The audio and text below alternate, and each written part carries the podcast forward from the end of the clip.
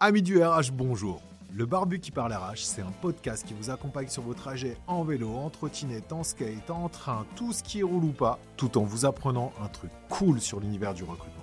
Le Barbu en question, c'est moi, Nico. Je travaille dans le RH depuis maintenant plus de 10 ans. Motivé par vos retours sur LinkedIn et YouTube, je me lance dans l'aventure audio. Prêt à explorer le monde du recrutement d'aujourd'hui et de demain? Préparez vos AirPods, c'est parti Bonjour à toutes et à tous. Alors merci d'être présents pour ce nouvel épisode du podcast du Barbu qui parle RH. Et aujourd'hui, on va parler d'un sujet qui me touche particulièrement. On va parler du recrutement inclusif et plus particulièrement du recrutement et des problématiques de recrutement pour les personnes en situation de handicap. Et pour parler du sujet, bah, j'ai l'honneur d'accueillir aujourd'hui quelqu'un que vous commencez à voir un petit peu sur LinkedIn depuis euh, maintenant quelques mois. Euh, j'ai l'honneur d'accueillir Arthur Lynn. Salut Arthur, comment ça va? Bah, écoute, ça va. Salut, euh, salut Nicolas, salut à tous. Merci de l'invitation. Bah, merci à toi d'être présent. Euh, je pense que tu es plutôt bien placé pour parler du sujet parce que euh, tu en parles de manière régulière.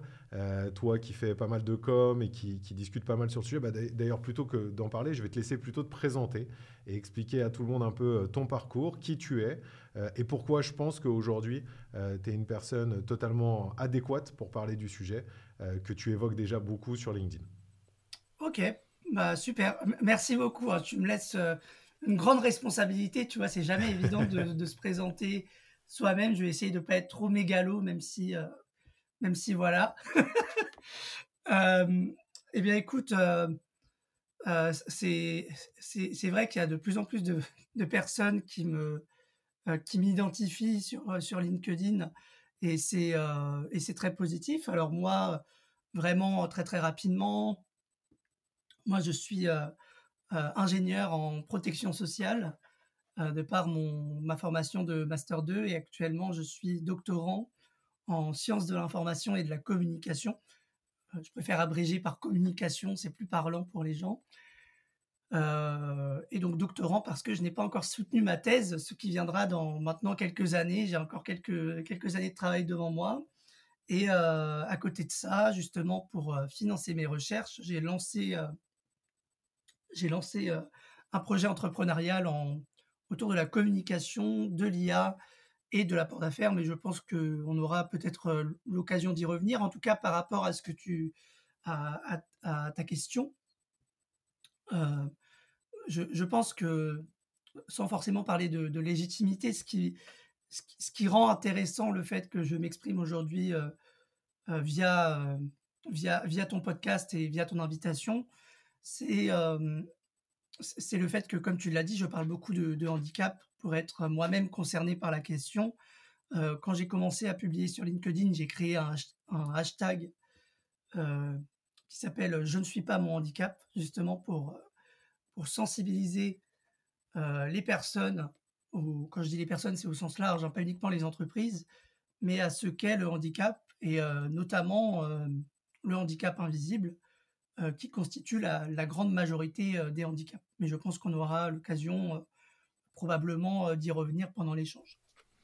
Yes, merci pour ta présentation. Bah, oui, tout à fait. Et, je te rejoins dans le fait du, fait qu'il faille vraiment en parler pour pouvoir sensibiliser pas seulement les entreprises, mais aussi les personnes. Parce qu'on sait, alors nous chez ITIM, on a travaillé pendant pas mal d'années pour la GFIP. on sait, on a vu les chiffres et on voit toujours les chiffres. Alors ils évoluent dans le bon sens, mais il y a encore une évangélisation énorme en fait à faire pour pouvoir faire en sorte que on soit dans une entreprise qui soit inclusive et, on en parle souvent en plus. Euh, la diversité est une force. Donc, euh, c'est même pas juste faire de l'inclusion pour faire de l'inclusion, parce que sinon, ça n'a absolument aucun intérêt. C'est faire de l'inclusion parce que la diversité est une force. Mais on va en parler par la suite. Et, donc, du coup, bah, on va rentrer dans le vif du sujet tout de suite. Euh, je voulais évoquer avec toi quelques chiffres, sur le, quelques grands chiffres, en fait, sur le handicap en France, et voir un petit peu euh, ton avis sur le sujet, voir un petit peu ce que tu en penses et comment toi tu les analyses. Alors le premier chiffre, bah, il sort tout juste, enfin il sort tout juste.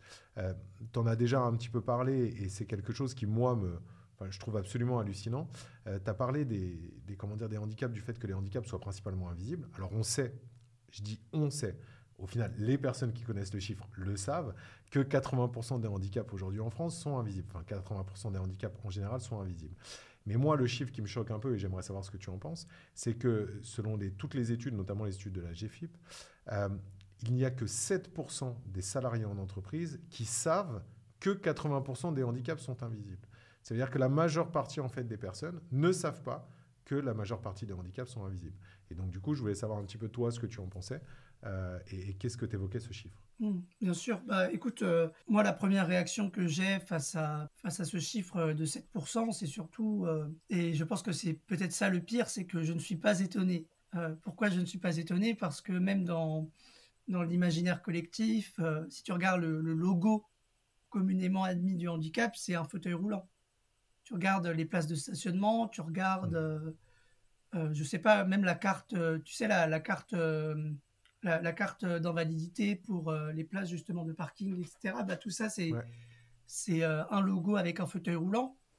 Donc ça intègre dans l'esprit des personnes que le handicap, c'est forcément un handicap avec fauteuil roulant.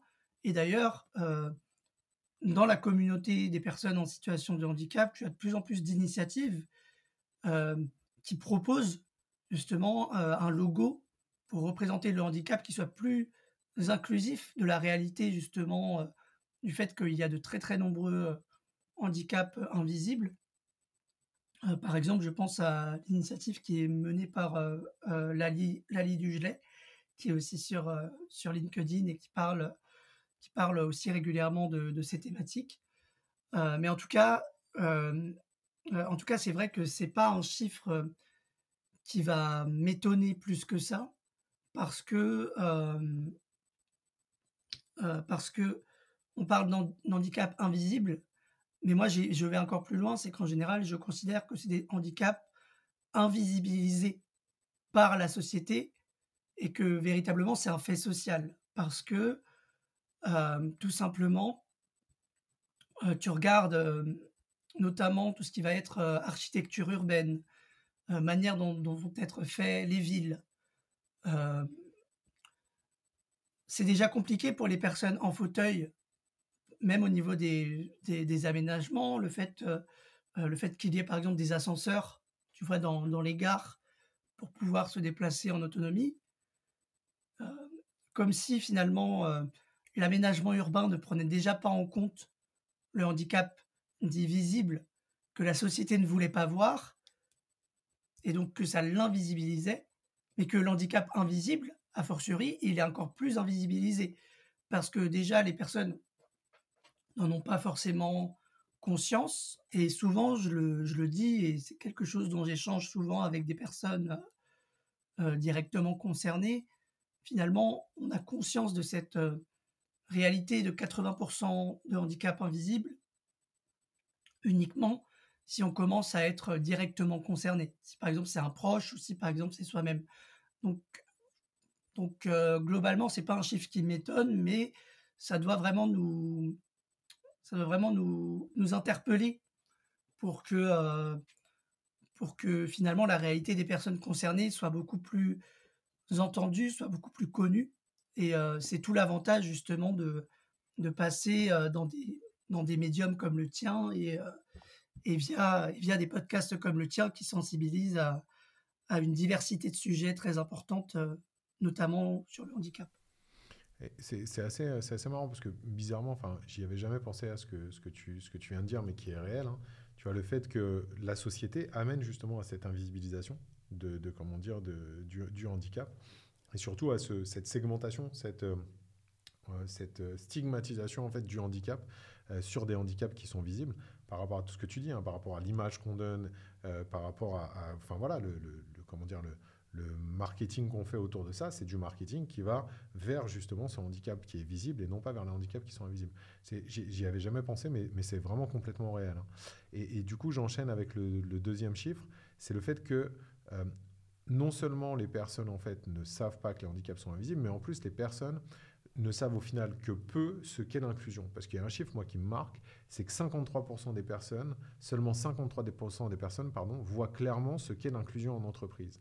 Donc, euh, enfin voilà, je ne sais pas ce que tu en penses, mais c'est compliqué de faire avancer la société, de faire avancer les sociétés pour faire avancer la société, si déjà il y a la moitié des gens qui ne savent même pas de quoi on parle. Bah, oui, oui, je suis tout à fait d'accord euh, avec toi. Et ça, c'est tout l'enjeu de tout l'enjeu de beaucoup de combats, de beaucoup de luttes faire comprendre, construire un sens, une signification commune à un concept. Là, tu parles de l'inclusion.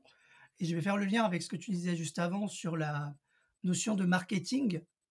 Et ça, ça m'interpelle parce que euh, aujourd'hui, tout est marketing. Ça veut dire tout est, euh, tout va être euh, toiletté de manière à le rendre entre guillemets sexy, donc acceptable par la société vis-à-vis d'une certaine norme à un instant T.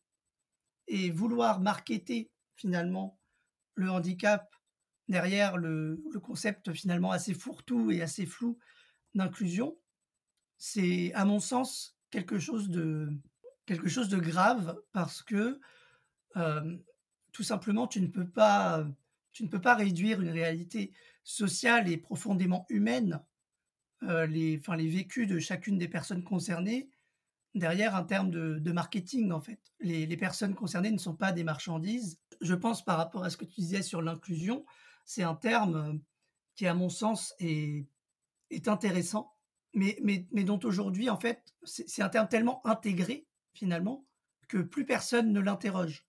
Ça veut dire que c'est un terme, tu sais, qui va être sous, saupoudré dans les politiques euh, de responsabilité sociale des entreprises. Euh, ils vont dire, oui, on fait de l'inclusion.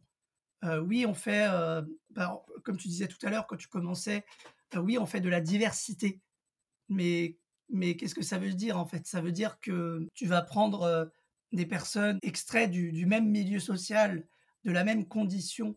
Quand je dis condition, je dis condition de, valide. Et euh, tu vas tolérer la, présence de ce qui est différent de toi. C'est pour ça que moi, je fais la différence entre l'inclusion et l'intégration. C'est peut-être une nuance dont les gens ne se rendent pas forcément compte, mais quand tu inclus quelque chose, tu le tolères un tout. Alors que quand tu intègres quelque chose, le tout dans lequel tu es intégré se réorganise pour faire une place pleine et entière à la nouvelle personne qui arrive, ce qui n'est pas le cas dans l'inclusion. L'inclusion, le tout existant, ne va pas forcément s'adapter, mais va plutôt tolérer la présence de ce qui est différent, alors que dans le cadre de l'intégration, ça va vraiment euh, donner toute sa place et toute sa légitimité à cet autre qui intègre le collectif. C'est hyper intéressant ce que tu viens de dire parce que c'est vrai que sémantiquement, euh, comme tu dis, on, ça veut dire qu'on inclut quelqu'un à un, comment dire, un groupe déjà existant. Or, comme tu dis, si on l'intègre, c'est quelque chose qui est complètement différent. Même si euh, le fait de l'inclusion, le, terme d'inclusion, normalement doit amener à l'intégration, c'est la logique des choses. Il n'empêche que le terme de base, en fait, est pas forcément, comme tu dis, bon, parce que justement, ça stigmatise encore plus euh, les choses. Donc c'est assez intéressant. J'avais jamais pensé à ce côté purement sémantique, mais c'est vraiment, vraiment très, très intéressant. Et, euh, surtout, le fait de ce que tu as dit, et là, pour le coup, je te rejoins complètement, euh, le fait que l'inclusion aujourd'hui, ça serve un petit peu du côté diversité ou handicap washing, c'est-à-dire qu'on fait de l'inclusion un peu comme, comme tu fais du greenwashing ou des choses comme ça. Ok, on en fait, on fait telle action, telle action, et comme ça, on est bien. On a réussi à faire nos, nos, comment dire, nos, nos quotas d'action pour pouvoir paraître à peu près convenable. Euh, c'est vraiment pas la bonne chose, et ça, je suis d'accord avec toi. Et c'est vrai que du coup, derrière ce terme-là se cachent beaucoup de choses qui sont pas forcément toujours euh, bien, bien cadrées et qui vont pas toujours dans le bon sens, ou tout du moins dans le sens profond dans lequel on devrait aller. Euh, je, vais te, poser une dernière, enfin, je vais te proposer un dernier chiffre, et puis après, on, ira un petit peu plus sur le concret. c'est 14%. moi, moi c'est un truc qui me choque, enfin, qui me choque vraiment profondément. le fait qu'il y ait 14% en fait euh, de personnes en situation de handicap, que, que, sur les personnes qui sont déclarées comme en situation de handicap, pardon, parce que c'était le sujet aussi de notre, discussion à nous, euh, il y ait 14% de chômage contre 7% en fait contre le, chômage, le chômage classique. Donc ça veut dire, et ça c'était notre discussion, c'est-à-dire que ça n'intègre pas toutes les personnes qui ne sont pas déclarées, euh, comment dire, comme personnes en situation de handicap, mais ça montre quand même qu'il y a une grosse différence. et, et, je trouve ça assez choquant, si tu préfères, surtout quand on sait que on va dire, je sais pas, peut-être 95, si c'est pas 99% des personnes en situation de handicap peuvent complètement bosser dans n'importe quelle structure. Donc il n'y a absolument euh, aucun, aucun souci à ça. Il y aura des petits soucis de mobilité sur le handicap qui sont très lourds, mais qui peuvent, qui peuvent être euh, comment dire, euh, adaptés. Mais sinon, en dehors de ça, ça ne change rien. Donc comment on peut expliquer qu'il y ait pratiquement le double de, comment dire, de, taux de chômage, enfin, que le taux de chômage soit doublé entre les personnes en situation de handicap et les personnes qui sont valides? Bah, pour, pour rebondir sur, sur ce que tu viens de dire, qui est très, très important, et moi j'irais même plus loin. Là, comme tu l'as dit, c'est 14% Tu as pris le, dernier rapport AGFIP, 14% des personnes qu'on appelle BOETH, bénéficiaires de l'obligation d'emploi, des, travailleurs handicapés, qui sont au chômage, ils sont de 14%. Mais si tu élargis la focale à toutes les personnes qui se déclarent ayant un handicap, puisque quand tu prends la définition du Code de l'action sociale et des familles, la définition du handicap est beaucoup plus large que la, définition de la reconnaissance administrative du handicap. Et quand tu prends par exemple l'un des derniers rapports de la CNSA, la Caisse nationale de solidarité pour l'autonomie, qui est devenue la, cinquième branche, la branche dépendance de la sécurité sociale, quand tu prends ce dernier rapport, je voudrais pas, voudrais pas dire de bêtises, mais il me semble que c'est le rapport, euh, euh, assez récent. Hein. Tu sais, il y a toujours un décalage entre euh, l'année d'édition et les données. Donc je crois que c'était 2019 ou 2020 et bah, en fait, ce chiffre, il n'est pas de 14%. Quand ils élargissent la focale, on se rend compte que peut aller jusqu'à 54%. 54% des personnes en situation de handicap, mais là, au sens plus large du terme, ça veut dire en dehors d'une reconnaissance purement administrative, d'une euh, reconnaissance qualité travailleur handicapé, la, RQTH, c'est presque 54%. En fait, ça, ça dit aussi en creux toute la difficulté obtenir la, reconnaissance administrative. Et au-delà de ça, pourquoi, si on reste uniquement sur le taux de 14%, qu'on essaie de voir le verre à, moitié plein plutôt qu'à moitié vide en restant sur les 14% et sans vouloir aller sur les 54%, euh, eh bien je dirais que si ce taux est, important, parce que si tu prends les chiffres AGFIP, en effet, c'est le double de la population générale. Pourquoi? Bah Parce que tout à l'heure, je parlais de fait social. C'est un fait, c'est un fait social et c'est un construit au niveau politique, au niveau des politiques publiques, que on construit un monde purement séparé pour les personnes en situation de handicap pour qu'elles puissent travailler. Je ne sais pas si tu vois ce que c'est les, euh, les ESAT, par exemple. Euh, eh bien, les, eh bien les, les ESAT font partie d'établissements dits médico-sociaux, qu'on appelle ça euh, l'établissement, je ne sais plus ce que, ce que ça veut dire le S, mais en gros, c'est d'aide par le travail. Et en fait, on, va, on va avoir tendance à médicaliser le handicap et, à le réduire à des dispositifs qui vont être euh, disjoints, des dispositifs entre guillemets normaux du reste de la société, ce qui fait que quand un employeur, un recruteur va se retrouver en face d'une personne en situation de handicap, même sans trop connaître euh, le milieu euh, spécifique du handicap, le recruteur ou l'employeur va se dire euh, bah non, ça c'est pas mon rôle, ça c'est le rôle euh, entre guillemets des établissements spécialisés pour les personnes en situation de handicap et c'est pas mon rôle moi entreprise de m'occuper de ces questions. Des fois c'est de la méconnaissance en fait. C'est de la méconnaissance parce que parce qu'ils se disent oui mais ça va pas être possible. Euh, la personne va souvent être absente si elle est malade. Elle va elle va par exemple nécessiter des aménagements que je ne peux pas faire. En fait, tu as beaucoup d'a priori qui font que dès que la personne, par exemple, parle de son handicap, sans rentrer dans les détails, mais en mentionnant, par exemple, qu'elle a une RQTH, sachant qu'elle n'est pas obligée de le faire, hein, ça fait partie des, questions discriminantes à l'entretien, mais certaines personnes le font. Et moi, par exemple, je l'ai fait hein, quand je cherchais un emploi. Et bien directement, tu as un imaginaire qui se met en place. Et en fait, les employeurs se. C'est pas qu'ils se prennent la tête, mais en fait, tu as un ensemble de présupposés qui font qu'ils vont dire Ah non, c'est trop compliqué, euh, je préfère prendre un autre candidat. Quoi.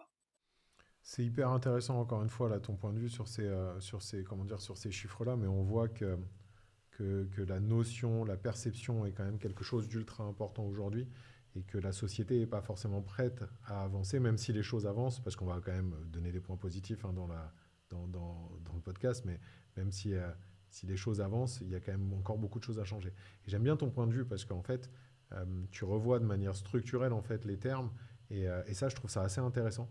Euh, parce que ça donne vraiment un nouvel angle d'approche euh, qui n'est pas forcément celui qui est commun, même pour des personnes comme moi, tu vois, qui ont l'habitude euh, de travailler sur ces sujets, parce que ça commence à faire maintenant pas mal d'années que je bosse sur ces sujets. ça donne un nouvel angle d'approche et je trouve ça assez intéressant. Vraiment, c'est vraiment, c'est très, très. moi, je trouve ça très intéressant pour ma part. on va passer à, à, la question suivante, et là, pour le coup, ça va être un peu plus introspectif, on va dire. J'aimerais bien avoir ton retour d'expérience sur la discrimination à l'embauche, parce que je sais que tu l'as vécu. Euh, et, je sais que c'est des choses en fait qui sont fortes.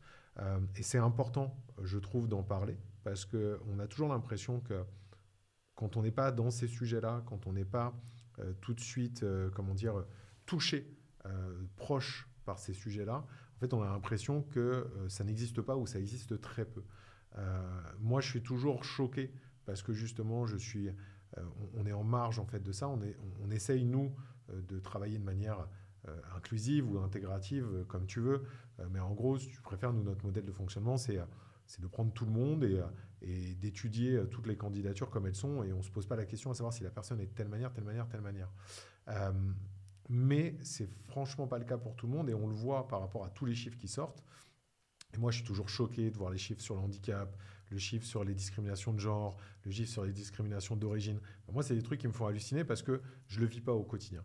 Donc, je trouve ça important, en fait, d'en parler euh, et d'avoir ton retour d'expérience sur le sujet, euh, sur ce que tu as pu vivre, toi, euh, dans tes recherches d'emploi, que ça soit négatif, parce que je sais que tu as eu beaucoup de négatifs, ou même les aspects un peu positifs, en fait. Et on y viendra peut-être après sur les aspects positifs, parce qu'on parlera peut-être des bonnes pratiques.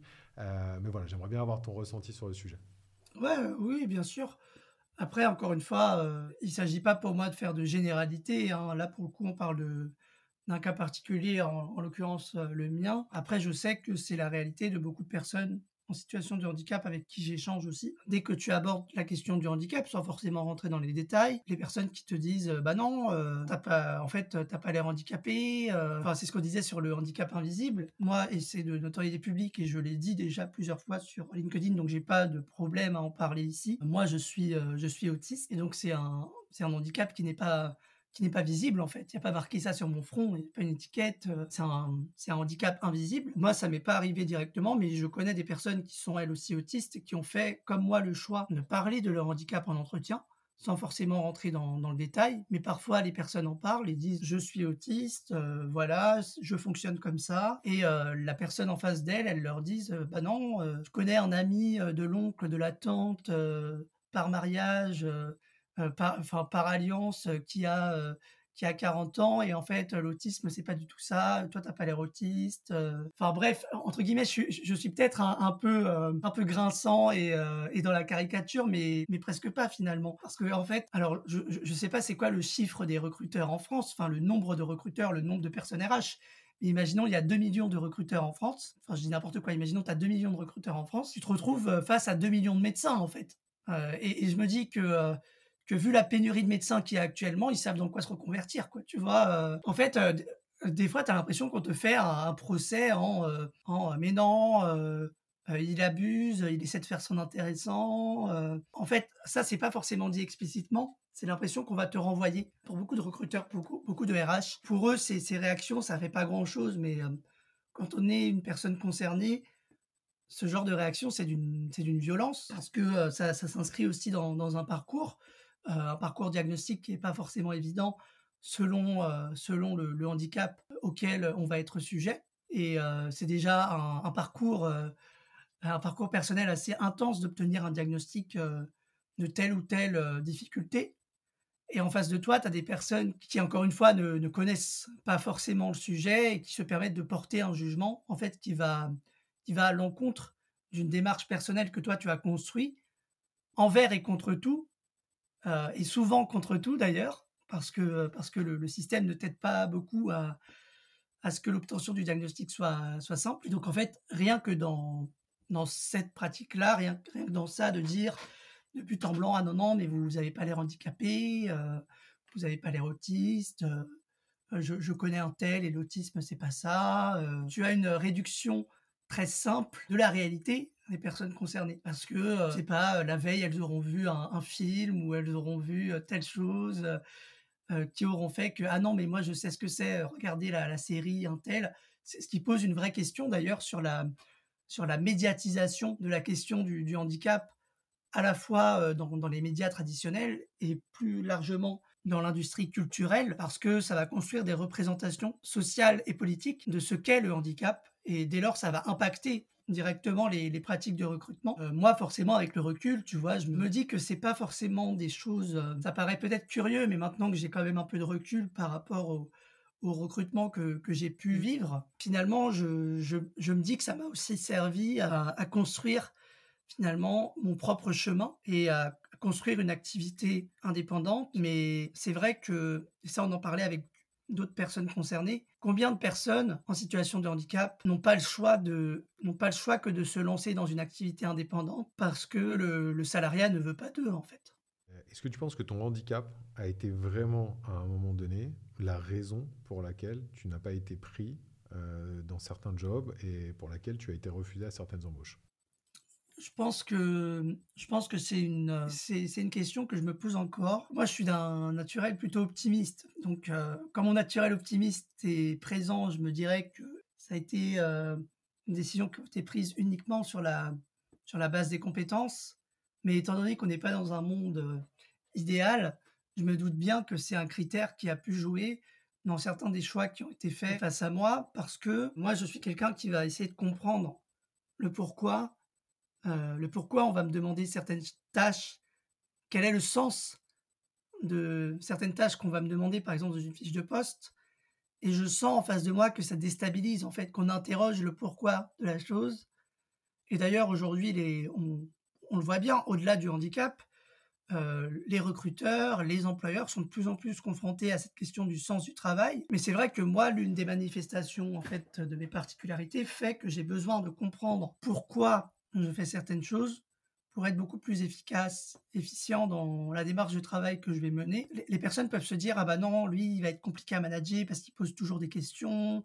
Euh, et nous, on veut, entre guillemets, des, exécutants qui ne posent pas de questions. Je trouve que c'est paradoxal parce que on demande à des personnes, à une génération qui est de plus en plus diplômée, Bac plus 4, Bac plus 5, euh, parfois plus, euh, master spécialisé, doctorat, on, on, leur demande parfois de, mettre en sourdine l'esprit critique qu'ils ont pu construire via leur parcours d'études et en fait d'être de simples exécutants. Là, là où pour reprendre un terme de Marx, ça allait bien parler euh, d'un autre barbu, hein, puisque nous sommes dans le, dans, le thème ici. Finalement, aujourd'hui, je pense qu'il y a un mouvement où on souhaite euh, redevenir un peu propriétaire et possesseur des moyens de production et de la manière dont on va faire, dont on va réaliser la tâche qui nous est demandée, au-delà d'être de simples exécutants. Et je pense que ce qui va déranger les, recruteurs, au-delà du handicap, parce que le handicap, voilà, c'est une chose, mais c'est ce que le handicap interroge comme manquement et ce qui, ce qui renvoie comme miroir vis-à-vis de la personne qui nous interroge, qui nous reçoit en entretien.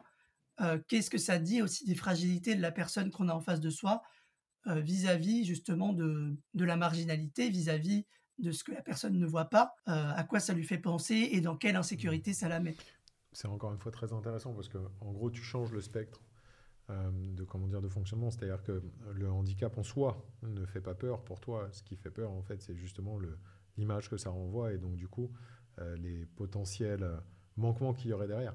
Donc c'est encore une fois intéressant parce qu'une fois de plus, tu renverses un petit peu la table.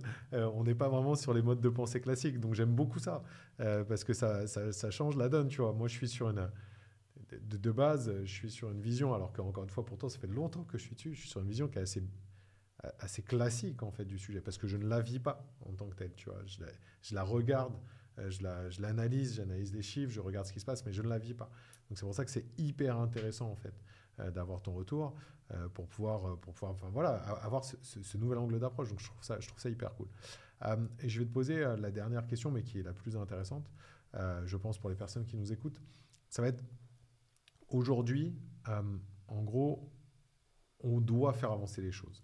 Pour faire avancer les choses, pour moi, les sociétés sont une très bonne base pour faire avancer les choses, quelles qu'elles soient. Tu vois, je faisais un podcast il n'y a pas longtemps avec Arthur Aubeuf de chez Time for the Planet, euh, pour parler du fait que les sociétés euh, peuvent faire avancer la société d'un point de vue RSE, d'un point de vue écologique. Je, suis persuadé que sur la question du handicap, en fait, les sociétés sont la base de travail.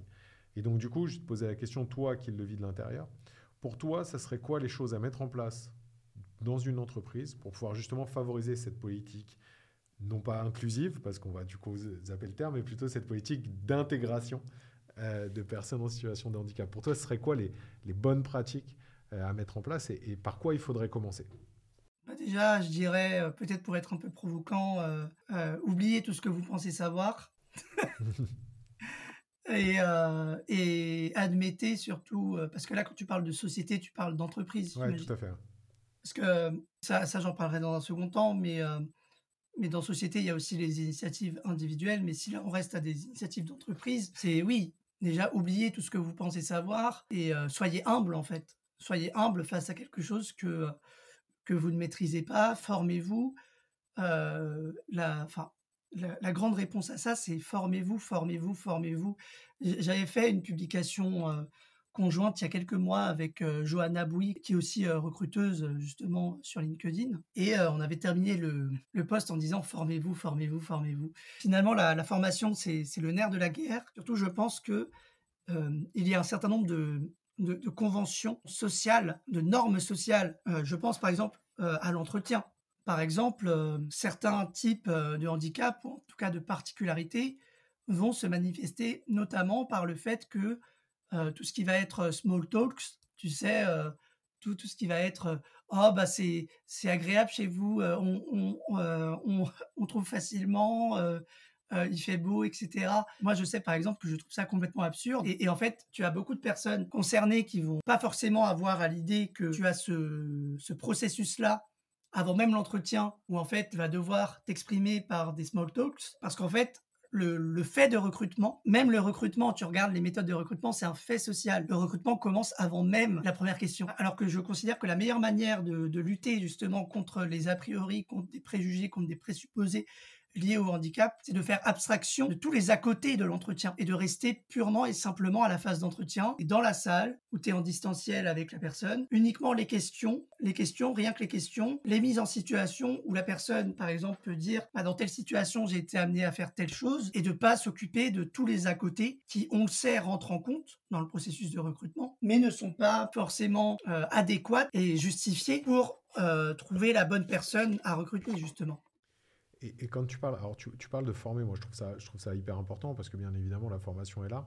Mais euh, on parle principalement là, tu vois, des recruteurs, des RH, des gens comme ça. Mais qu'est-ce que tu penses en fait de l'évangélisation, de la, communication et de la formation, surtout des, collaborateurs? Parce que parce qu'on s'aperçoit quand même qu'il y a aussi une grande méconnaissance euh, dans le quotidien et donc du coup que cette méconnaissance en fait amène justement aussi à tous ces, ces préjugés, à toutes ces problématiques de base dans l'intégration en fait des personnes en situation de handicap. Donc qu'est-ce que tu penses aussi du fait de, justement de, toujours prêcher en fait, euh, de pas de prêcher mais euh, de porter la parole sur ce sujet, d'évangéliser, de parler, de discuter et potentiellement aussi de former? Bien sûr. je pense que la formation, elle, est importante. Là, on parlait de communication. Tu as aussi toute la, toute la notion de communication inclusive, communication responsable, où en fait, tes supports de communication vont prendre en compte la diversité, la multiplicité des profils qui vont être euh, proposés. En termes de communication inclusive, je pense notamment, euh, qui fait que pour le coup j'aurais fait de la pub à plusieurs profils, c'est bien. Je pense notamment à euh, Emeline Claire, qui fait la, la, communication inclusive, qui fait du FALC, facile à lire et à comprendre, tu sais, pour, qui prend en compte la diversité des publics, euh, je pense aussi à, à Mode de Guerre, qui fait, euh, qui fait aussi de la, communication responsable, au sens large de la communication inclusive. Mais au-delà de ça, dans ce processus euh, d'évangélisation, comme tu dis, je pense qu'il est important, c'est les personnes concernées, la société civile, se saisissent de ces sujets. Tu as un adage dans le milieu du handicap qui dit jamais, qui dit rien sur nous sans nous. C'est très vrai parce que j'ai pu rencontrer, là, depuis que j'ai commencé mon activité entrepreneuriale, beaucoup d'entrepreneurs en situation de handicap. Et c'est par des initiatives comme celle-là, en fait, que le regard peut changer, par des personnes directement concernées par la question. Enfin, voilà, directement concernées par la question, ou alors qui sont euh, des alliés qui vont promouvoir justement une autre vision du handicap. Euh, tu as de plus en plus d'initiatives qui se mettent en place, et tout ça, c'est des initiatives individuelles qui se déploient petit à petit et en cela, les Jeux olympiques et, paralympiques de Paris 2024 sont une vraie, euh, une vraie vitrine. Et il faut s'en servir. Plus l'échéance elle va arriver, plus ça va être l'occasion de, parler du handicap. Mais ce serait bien qu'au-delà des paroles, il y ait des actes aussi. Et c'est ce que je disais tout à l'heure, la, société civile, elle est importante pour faire pression véritablement sur le législateur. Dernièrement, tu as eu euh, ce qu'on appelle la conférence nationale sur le handicap, qui a d'ailleurs été euh, boycottée par une grande partie des participants considérant que c'était une mascarade, où euh, on a eu l'annonce de la mise en accessibilité de l'ensemble des lieux recevant du public. Alors, c'est bien, mais c'est pas comme si c'était une obligation légale depuis 1975. Donc en fait, à un moment, va falloir être, à mon sens, un peu sérieux et s'adresser à des personnes qui savent, qui sont elles-mêmes concernées. Euh, là, j'ai énormément euh, de noms en tête. Des noms que je vais dire vont te parler. Tu as DESA qui a son agence de communication. Tu as Waiba aussi, qui a voilà son organisme de formation autour des questions de handicap, tu as du, tu as du conseil autour des questions de handicap avec Damien Caillot, notamment Quid et Gamino. Tu as des médias aussi qui parlent de handicap différemment. Alice Deves et Anaëlle, cofondatrice du média La Petite Mue, qui parle de handicap invisible.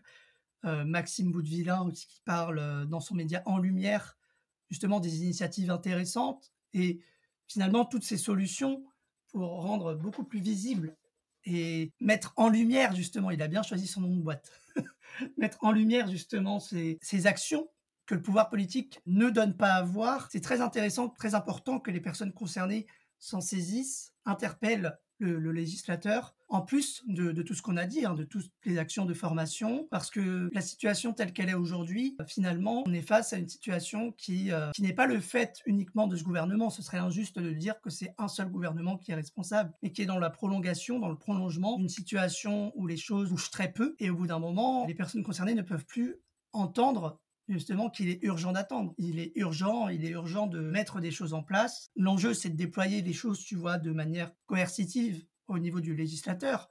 Mais pour cela, il faut que la société civile, que les personnes concernées directement se mobilisent et déploient des initiatives individuelles qui puissent faire exemple, qui puissent faire parler d'elles, du bouche à oreille, et qui influencent directement le législateur. Parce que attendre du législateur que ça descende et que ça ruisselle, en fait, ça fonctionne pas.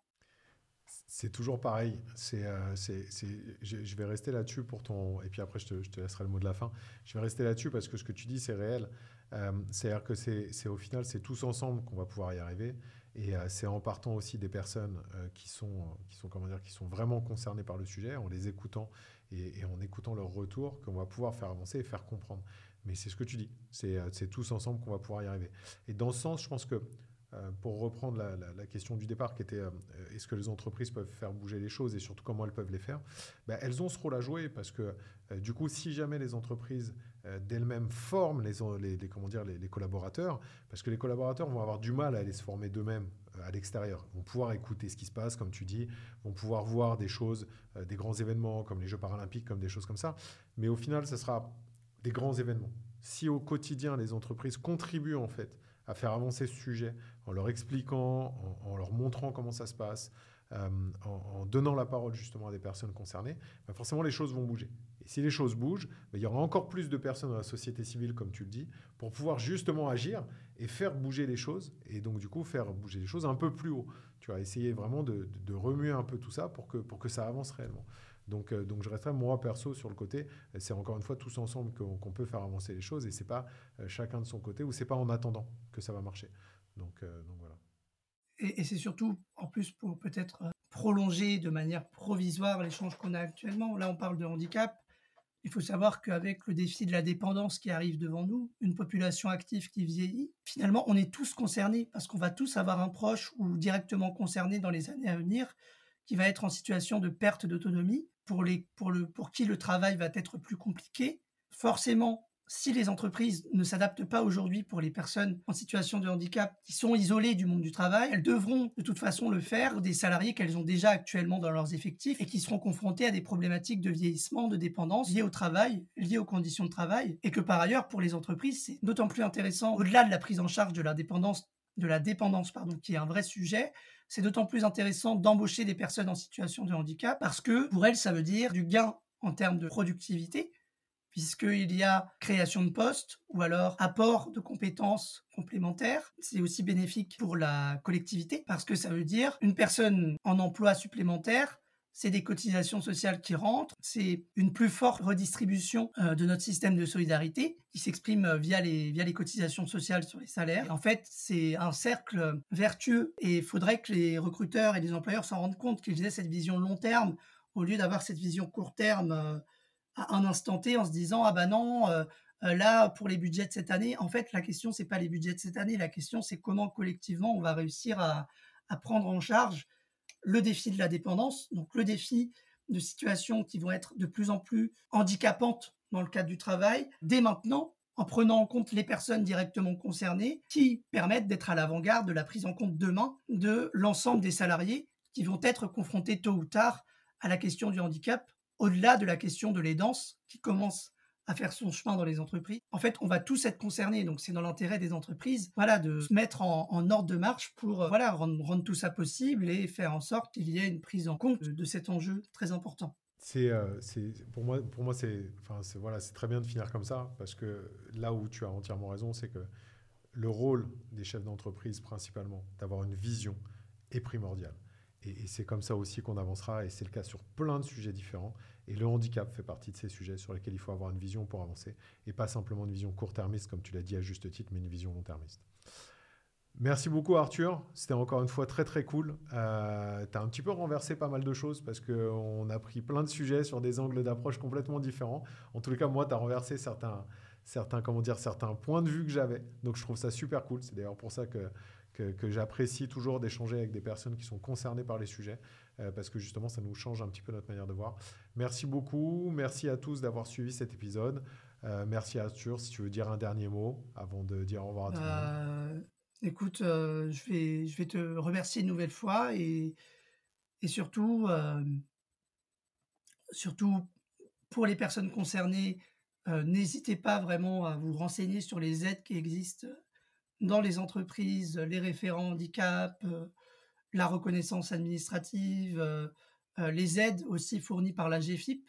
Hein, il y a beaucoup d'aides qui sont fournies par la GFIP aux, entreprises ou par la, ou par la, la, la FIPHFP pour la fonction publique, qui permettent le maintien dans l'emploi des personnes en situation de handicap qui sont assez mal connues. Donc, pour les entreprises, renseignez-vous. Il y a beaucoup d'aides qui existent qui permettent vraiment de, si vous voyez ça comme un coût, justement, ces aides, elles, existent pour compenser l'éventuel surcoût d'une embauche d'une personne en situation de handicap. Donc ça peut, en tout cas sous ce prisme-là, si tous les autres arguments que j'ai évoqués jusqu'à présent ne, sont pas suffisants, euh, cet argument-là, normalement, doit vous permettre de lever les derniers freins que vous avez. Donc allez-y, renseignez-vous et vous verrez qu'il y, a, y a plein plein de solutions qui existent.